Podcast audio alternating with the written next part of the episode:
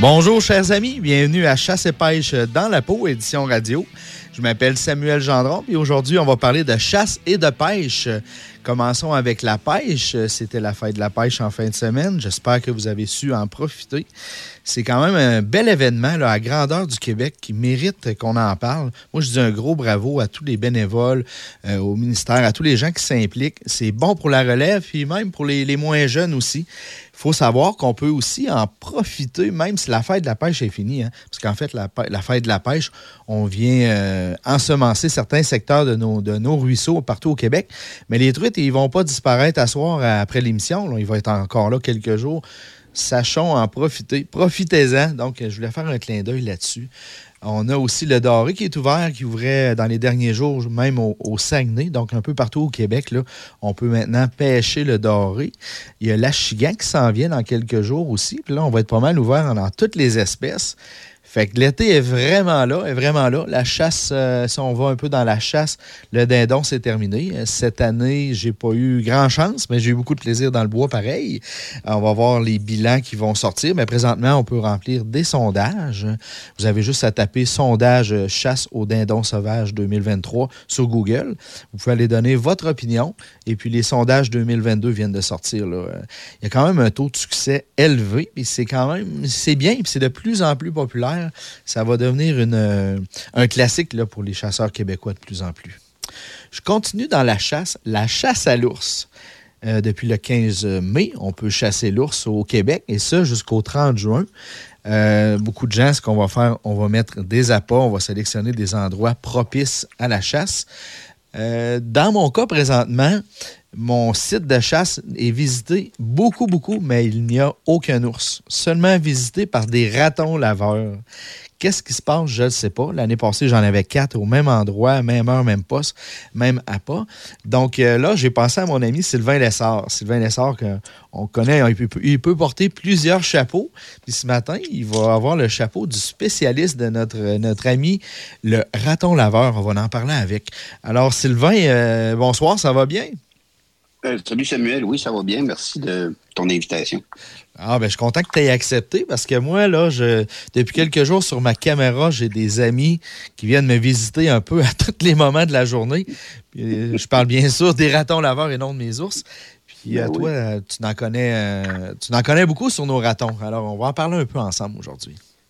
Bien sûr. Animal fascinant en passant. Hein. Oui, ben, tu sais, on a toute l'image. Il n'y a personne qui se demande à quoi ça ressemble un raton. Hein. On a toute l'image de la queue euh, les petits yeux, tu sais, comme un peu Zorro là, autour des yeux, c'est noir. Là. Euh, parle-moi ça un petit peu. Si on commence par euh, une portée, hein? je vais commencer par la base. les... Ça commence comment? Là? Combien que ça peut avoir de, de bébés, mettons, par année? Ah, ben, au niveau de sa biologie, euh, c'est quand même relativement simple. Le raton laveur est un, animal qui se reproduit très tôt au printemps. On parle là, de fin janvier, février, étant, que, étant pas mal le, mois charnière, où ce que les mâles, euh, assez solitaires, vont sortir un peu de leur torpeur hivernale. Parce que disons que le raton laveur n'hiberne pas comme un ours. Il va tomber dans un profond sommeil, lorsqu'il fait très froid, mais lorsque la température arrive près de 0 degré ou supérieure à 0 degré, hop, là, il va, il va commencer à s'activer. Il va sortir euh, de sous un cabanon ou, par exemple, dans un arbre chicot, une genre de, cavité dans l'arbre moribond. Il va descendre de son arbre pour aller essayer d'aller fouiner, se trouver un peu d'épitance. Et très tôt au printemps, les mâles vont être à la recherche de femelles. C'est à ce moment-là que l'accouplement a lieu. Et à ce moment-là, les femelles euh, vont tomber en gestation, une soixantaine de jours à peu près. Ce qui fait que euh, la naissance, euh, on dit environ de, de, 4 à 7 jeunes, mais une moyenne de 5 bébés, une fois par année, vont naître très tôt au printemps et les yeux vont être fermés, un peu comme un chat. Hein? C'est comme un petit chaton à la naissance. Les yeux sont fermés, il euh, n'y a pas beaucoup de poils. Puis finalement, euh, après deux, trois semaines, là, les yeux vont s'ouvrir, ils vont devenir un peu plus réveillés et vont commencer à suivre la femelle tout au cours de l'année. Ils vont même passer l'hiver avec elle l'hiver suivant. C'est seulement au printemps de l'année suivante que là, elle va leur donner leur, leur, euh, leur liberté pour finalement se reproduire à nouveau. Fait que le cycle se comble après une année. OK. Le, le mâle là-dedans, est-ce qu'il est juste géniteur ou il fait partie de la famille? Euh, comment ça marche? Le mâle ne participe pas vraiment aux tâches ménagères, si je peux m'exprimer. Oui, oui, oui, Donc, euh, ne participe pas véritablement à l'élevage des jeunes ou à la protection. Euh, il, est, il est, grosso modo, relativement solitaire. il y a quand même une hiérarchie parmi les mâles, les plus gros vont être les plus dominants, vont s'approprier des sources de nourriture principales. Mais lorsque la nourriture est abondante, et en as un très bel exemple au niveau de tes appâts, au niveau de l'ours, lorsque la nourriture est abondante, il y a un genre de tolérance entre les individus qui partagent la même ressource sans qu'il y ait trop euh, d'animosité ou trop de compétition. Cependant, à l'état naturel, euh, les mâles sont relativement solitaires. Ils vont errer ça et là, là où euh, la nourriture euh, se, présente. Surtout milieu agricole, les lisières forestières, à la limite des champs, surtout le maïs, près des fermes, près des cours d'eau, évidemment. Le raton laveur, hein, ça porte son nom. Oui, oui, il aime, il aime manger les petits organismes près des cours d'eau, euh, grenouilles, écrevisses, coquillages, etc. Donc, il est omnivore. Hein, il se il va se satisfaire d'une multitude de, proies, autant végétales que animales, ce qui fait que cet animal omnivore est capable de, modifier son comportement et s'adapter à peu près tous les environnements possibles. Ah oui, vraiment. Euh, une capacité d'adaptation incroyable, autant au niveau des habitats, des zones, euh, exemple en forêt, zone urbaine, mais aussi il peut grimper, il peut nager, c'est un fouilleur. Oui, euh. oui, oui, excellent grimpeur, excellent mangeur. Et ce qui a attiré, si tu me permets, Samuel, un peu la, sympathie des gens envers le raton laveur, c'est son incroyable dextérité. Avec mhm. ses pattes antérieures, hein, les pattes d'en avant qu'on parle, euh, avec de grands doigts, presque avec un pouce opposable, comme toi et moi, pas tout à fait opposable comme un singe, mais pas loin. Ben, il, est doté de, la faculté de préhension. Il est capable de prendre des choses avec ses petites pattes et de les porter euh, à sa bouche. D'ailleurs, le raton laveur, son nom vient du fait qu'il trempe souvent sa nourriture dans l'eau, dans l'élément liquide, avant de le porter à sa bouche, d'où son nom raton laveur. Mais c'est dû à une grande dextérité. Il est capable d'ouvrir des portes, des portières d'automobile, il est capable de, de dissiper des fermetures éclairs à l'intérieur de ton sac à dos pour aller voir ton sac à lunch. Euh, il va ouvrir euh, des portes, il va lever le couvercle de ton bac à ordures ménagères. Donc, finalement, cette grande dextérité-là, ben, on l'a souvent, euh, on l'a souvent pointé du doigt comme étant euh, un, brigand sympathique. Tout à fait. Tu vois, dans le cas de mon baril, là, moi, j'ai un, gros trou dans mon baril où est-ce que j'ai mes appâts. Et puis, j'insère des troncs d'arbres là-dedans moi, je mets ça en me disant, ben là, le raton laveur, il va manger un peu ce qu'il y a autour, mais il ne sera pas capable d'enlever les troncs d'arbres puis rentrer dans le, jackpot, dans le coffre au trésor. Ben là, je t'annonce que ce matin, je regardais mes photos, puis en équipe, ils sont capables, là, sont après sortir les troncs d'arbres. Ah oui. Puis euh, quand j'étais plus jeune, une petite anecdote également, il y avait un raton laveur qui avait élu domicile à l'intérieur de mon cabanon, où ce que je mettais mon vélo j'étais jeune, je passais des journaux à vélo et tout. Fait qu'à tous les matins que j'allais chercher euh, mon vélo, ben, il y avait le raton laveur qui avait fini sa nuit puis qu'il était en train de rentrer dans le cabanon. Alors, j'avais décidé de l'enfermer. J'avais trouvé son entrée, j'avais mis une planche, j'avais cloué ça.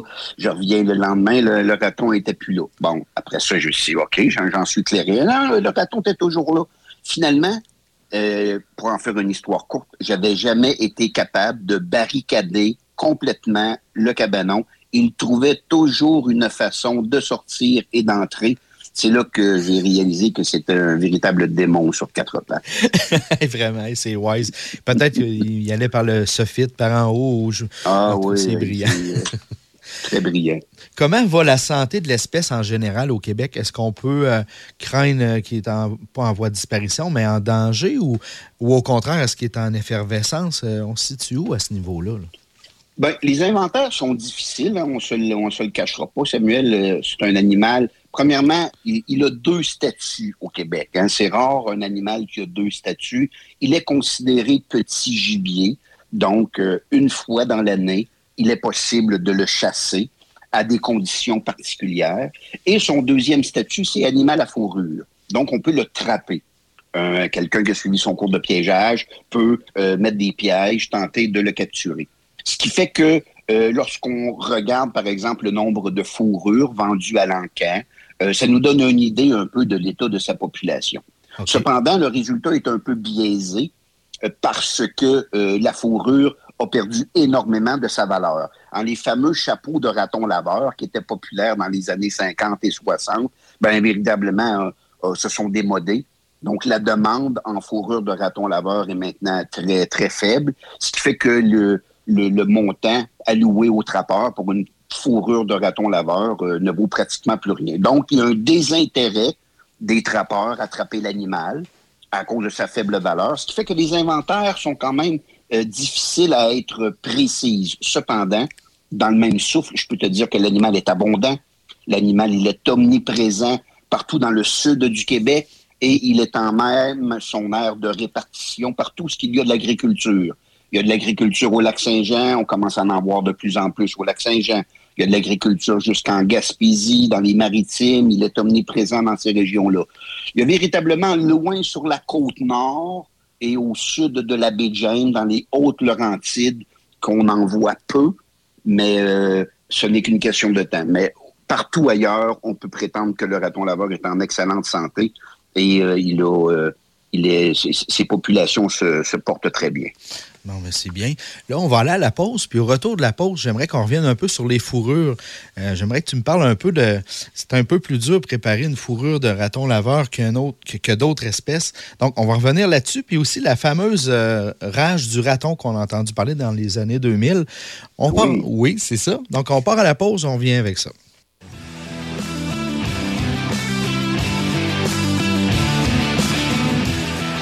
On est de retour à l'émission Chasse et pêche dans la peau, édition radio, avec Sylvain Lessard. On parle du raton laveur aujourd'hui. Le raton laveur, il y en a beaucoup à apprendre sur cette bestiole ou cette bête petite bête, ça dépend à qui on parle. Si on parle à ma fille, c'est un des plus beaux petits mammifères qu'on a au Québec. C'est très relatif. Donc, Sylvain, avant la pause, on a parlé de beaucoup de détails au niveau du raton laveur. J'aimerais qu'on s'arrête sur la particularité du dégraissage de la fourrure. Parce que tu m'as déjà parlé qu'il y a plusieurs manières, euh, il y a une manière spécifique de préparer les fourrures. Et au niveau du raton, on a une petite coche de plus, une difficulté supplémentaire. Oui, ben c'est ça. Euh, dans le monde des, fourrures et des piégeurs, le raton laveur est un animal très connu pour le fait que lorsque on l'écorche, on enlève la fourrure à des fins commerciales, on s'aperçoit que c'est un animal qui a une couche de gras sous-cutané relativement importante. Donc, c'est un animal qui est très gras. Ce qui fait que lorsque le travail du trappeur a débuté et qu'il est en présence de sa fourrure, il doit procéder à l'étape de, l'écharnage qu'on appelle soit enlever le surplus de gras collé sur le cuir avant d'expédier sa fourrure euh, à des fins commerciales. Et c'est un travail qui est relativement fastidieux. Donc, ça prend une poutre d'écharnage, ça prend des outils appropriés. Et évidemment, si tu n'es pas très bien installé, le fait de gratter ce, ce gras-là, ben, il y a des chances que le gras vienne souiller un peu euh, le poil, la fourrure, ce qui est finalement euh, euh, il faut éviter ça finalement à des fins à des fins commerciales lorsque tu expédies tes fourrures brutes. Donc les, certains trappeurs se sont découverts certains trucs finalement pour essayer de dégraisser le plus possible ce poil-là. Mais c'est un, une étape qui est assez fastidieuse que d'autres animaux comme la martre, par exemple, ou, le pécan, qui sont des animaux beaucoup moins gras, ben l'écorchage se fait comme plus rapidement. Mais au niveau du raton laveur, l'étape du dégraissage est importante et relativement euh, relativement une source d'effort et, euh, et, de frustration, je pourrais dire. OK, c'est bon. Ben, moi, ce qui me vient en tête, tu parles de ça, là, puis il y a des, la FEDCP, je vais en nommer quelques-uns, mais la FEDCP a tourné, en fait, là-dessus. Puis euh, Sylvain, ils ont tourné ça, euh, une partie était tournée à la cabane à sucre familiale chez nous. Donc, ah, oui, oui j'ai pu assister à quelques étapes, puis je me souviens de ça que c'était un petit peu plus complexe. Il y a aussi, ben, c'était en partenariat avec le, le regroupement des trappeurs euh, du Québec. Euh, je, pense que tu as fait quelque chose là-dessus aussi. Est-ce que je me trompe? Oui, ben, je participe avec la Fédération euh, des, trappeurs gestionnaires du Québec depuis quelques années à faire des genres de, petites capsules vidéo sur la mise en valeur de certains animaux. Ils ont commencé avec le raton laveur, je me souviens très bien. afin de démystifier un peu cet animal-là euh, au niveau du Québec. Et là, il y a eu un changement d'équipe et on m'a demandé de m'impliquer ensuite de ça. Et on a fait euh, des capsules vidéo sur la mise en valeur, par exemple, du lynx du Canada, de l'écureuil roux. et j'ai terminé l'année dernière avec la mise des capsules vidéo sur la mise en valeur du castor d'Amérique ainsi que du rat musqué. Mais le raton laveur faisait partie de cette grande thématique-là, de mieux faire connaître nos animaux à fourrure pour euh, l'ensemble de la population. Puis je me souviens très bien de cette vidéo-là que tu fais mention, euh, Samuel, sans savoir que ça avait été euh, tourné à l'érablière familiale. Mais on disait tantôt que c'est un petit gibier, et je crois que dans le vidéo, c'est une équipe de chasseurs, je crois, qui, qui traque le raton laveur. Disons que c'est assez exceptionnel, cette chasse-là au Québec, parce que c'est une chasse qui peut se dérouler la nuit, à l'aide de, projecteurs, à l'aide de chiens de chasse. Les conditions à respecter, c'est évidemment euh, l'arme à feu doit être de percussion latérale, soit une petite 22, et euh, en respectant évidemment les règlements de chasse, mais on doit avertir les agents de protection de la faune que l'activité va avoir lieu à tel endroit. Donc, c'est les conditions à respecter.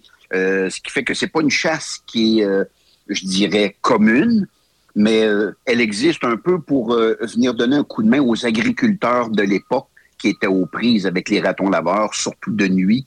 Et on avait autorisé à ce moment-là euh, une chasse. On avait permis aux agriculteurs de chasser des ratons laveurs la nuit avec une 22, avec leurs chiens munis d'une lampe de poche. Et aujourd'hui, ben, cette réglementation-là, encore une fois, est toujours en vigueur ce qui fait que quelqu'un qui veut se donner la peine, il y a moyen de chasser cet animal-là à certaines conditions. C'est quand même spécial. Puis je me demandais d'où que ça venait. Ben là, je comprends bien. C'était pour nos agriculteurs. Puis euh, ça, c'est au mois de décembre hein, qu'on peut faire cette chasse-là de, mémoire. Puis, en tout cas, on, peut toujours retrouver l'information avec M. Google, c'est sûr. Mais il me semble, que c'est décembre. Là, j'ai la question qui tue. J'ai une question vraiment difficile pour toi. Ben, difficile. On va voir comment tu t'en sors. le raton laveur, il est gentil ou il est dangereux? Ben, je dirais qu'il y a une illusion d'optique, Samuel. C'est une bonne question parce que tu, seras d'accord avec moi qu'avec son petit masque noir et son air un peu mignon, ses deux petites oreilles rondes et son long museau, le voyant manipuler des choses avec ses pattes d'en avant, euh, il a l'air, il a un air sympathique. Il y, a, il a, un air qui va attirer un peu la sympathie des gens. Même d'ailleurs, euh, certaines organisations ou organismes de protection des animaux vont souvent avoir un mascotte euh, et ça va être le raton laveur. D'ailleurs, le salon camping plein air chasse et pêche de Québec, qui est au centre de foire à tous les ans, longtemps, le mascotte a été un raton laveur. Effectivement. Parce qu'il il représentait un peu la sympathie mais je quand même, je mets, euh, je mets les gens en garde que derrière ce joli minois se cache un animal très puissant. Se cache un animal musculairement euh, très fort, euh, doté d'une mâchoire relativement puissante, être capable de croquer des glands de chêne, être capable de craquer la carapace des crustacés les plus solides. c'est un animal qu'il faut manipuler avec beaucoup de précautions et en plus, il est porteur de rage, ce qui fait que se faire mordre par un raton laveur, euh, ce n'est pas une bonne nouvelle. Il faut subir euh, différents vaccins, différents traitements contre la rage. Donc, euh, lorsqu'ils sont jeunes, ils ont l'air de petits chatons. On serait peut-être intéressé à en faire l'élevage et à les flatter, à en faire un animal de compagnie. Mais gardez en tête que lorsque l'animal va vieillir et qu'il va tomber à l'âge de la reproduction, ben, il va se revirer contre son maître parce que son maître va devenir une, une menace, va devenir un, un, genre, euh, euh, une compétition pour la reproduction. Mm-hmm. Donc, il peut être très gentil avec toi une certaine journée et lorsque les hormones sexuelles vont frapper son système, ben, tu vas devenir un rival et il risque de t'attaquer. Donc, euh, ne vous laissez pas prendre. J'ai déjà participé à un projet où ce que je devais marquer des ratons laveurs, les attraper dans des cages je devais manipuler ces animaux-là. Et je te rappelle que je pèse 200 livres et je devais immobiliser les ratons avec une perche de bois munie d'un Y, le genre, pour le plaquer contre le sol afin de le, de le taguer sur l'oreille et de le marquer sur la patte arrière avec un trait de peinture. Et euh, il y a des mâles qui m'ont carrément soulevé de terre de par la force de leurs quatre pattes. Et c'est là que j'ai réalisé la puissance de l'animal. Je comprends. c'est impressionnant quand même. oui, c'est impressionnant. Ils sont beaux et gentils de loin. On, se tient à distance. Comme ça, on n'aura pas de problème. Absolument. Puis euh, d'ailleurs, j'enchaîne avec ta question d'avant la pause au niveau de la rage du raton. Ici, ce n'est pas la rage qu'il transmet à lui-même, mais au début des années 2000, il y avait une maladie qui frappait le raton laveur, qu'on a appelé la rage du raton. Et les autorités du Québec ont euh, pris la balle au bon et euh, ont distribué à l'aide d'avions un genre de médicament dans les forêts du Québec dans le but finalement que le raton laveur puisse ingurgiter le médicament pour euh, soigner finalement cette genre de, pandémie-là au niveau du raton. Et ça a quand même fonctionné parce qu'aujourd'hui, euh, la population semble être sortie d'embarras et les individus sont en parfaite santé et sont abondants partout dans la province de Québec. Ça, c'est une bonne nouvelle. On en est sorti. Ça me rappelle de quoi, là? Puis c'est le fun d'en parler pour euh, démystifier ça aussi. On est correct. Les gens qui, se demandaient peut-être dans une arrière-pensée de où est-ce qu'on était rendu avec ça, ça a été réglé, ce dossier-là. Oui. Merci beaucoup, Sylvain. Sylvain, on va, on va aller se gâter un petit peu en musique. Euh, un groupe qu'on aime les deux. Euh, Linkin Park. On va y aller en musique, on revient avec la conclusion. Ça te va? Ça me va très bien. Merci, Sam. Parfait. On décolle ça tout de suite.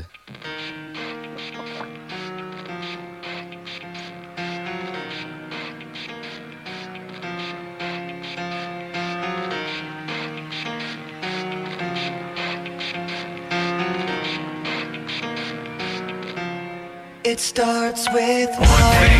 I don't know why. It doesn't even matter how hard you try. Keep that in mind. I designed this rhyme to explain in due time. All I know, time is a valuable thing. Watch it fly by as the pendulum swings. Watch it count down to the end of the day. The clock takes life away. It's so unreal. Didn't look out below. Watch the time go right out the window. Trying to hold on, didn't even know or wasted it all just to watch you go kept everything inside. And even though I tried, it all fell apart. What it meant to be will eventually be a memory of a time I tried so hard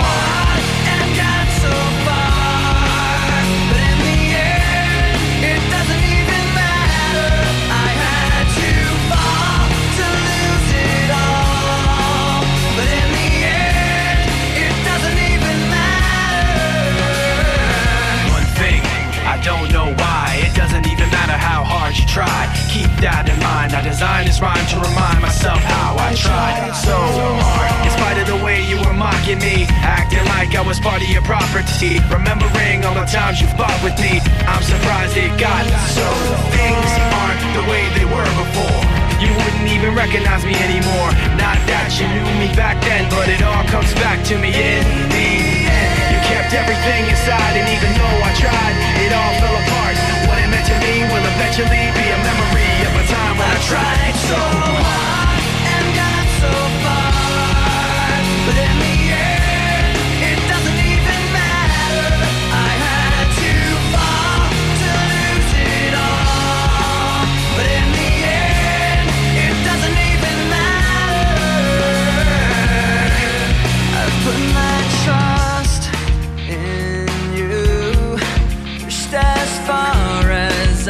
can go.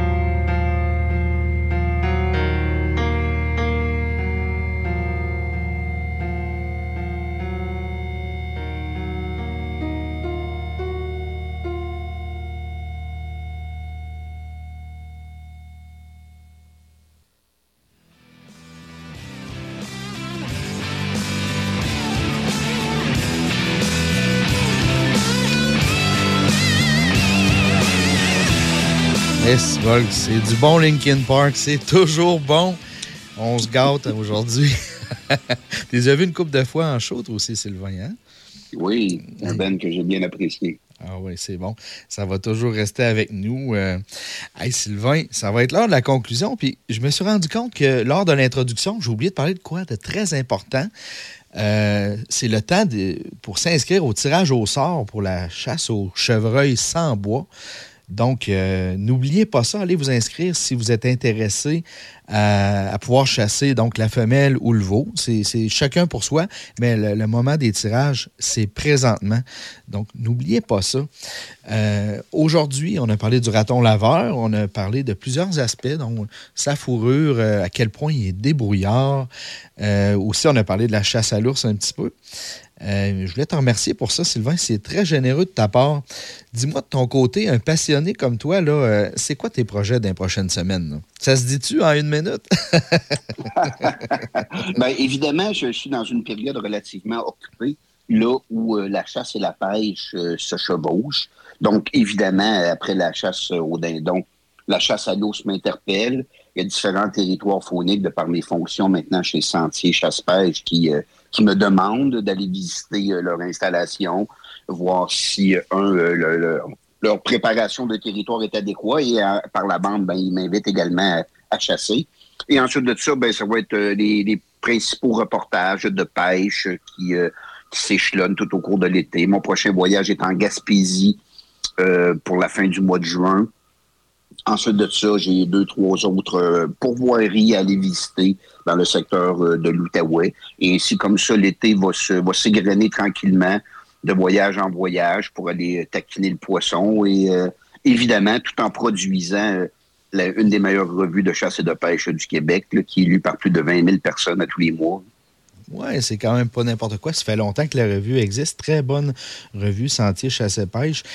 Sylvain, tu vas être un gars occupé, mais en fait, tu es occupé à l'année. Je te remercie encore du temps que tu accordes, que tu prends pour jaser avec nous. Je vais te souhaiter. Ah, ben, parler, parler des animaux, Samuel, tu sais, ça me passionne. Puis, euh, si au moins ça peut donner de l'information aux gens qui, euh, qui nous écoutent, euh, c'est un plaisir pour moi lorsque tu m'invites. Puis, je me sens rajeunir en parlant des animaux, de, de, voir l'intérêt que les gens peuvent y porter. ça, ça, ne me fait que, que motiver mon, ma vocation de m'impliquer là-dedans. Bon, ben c'est super. Je te souhaite une belle semaine. On se reparle bientôt.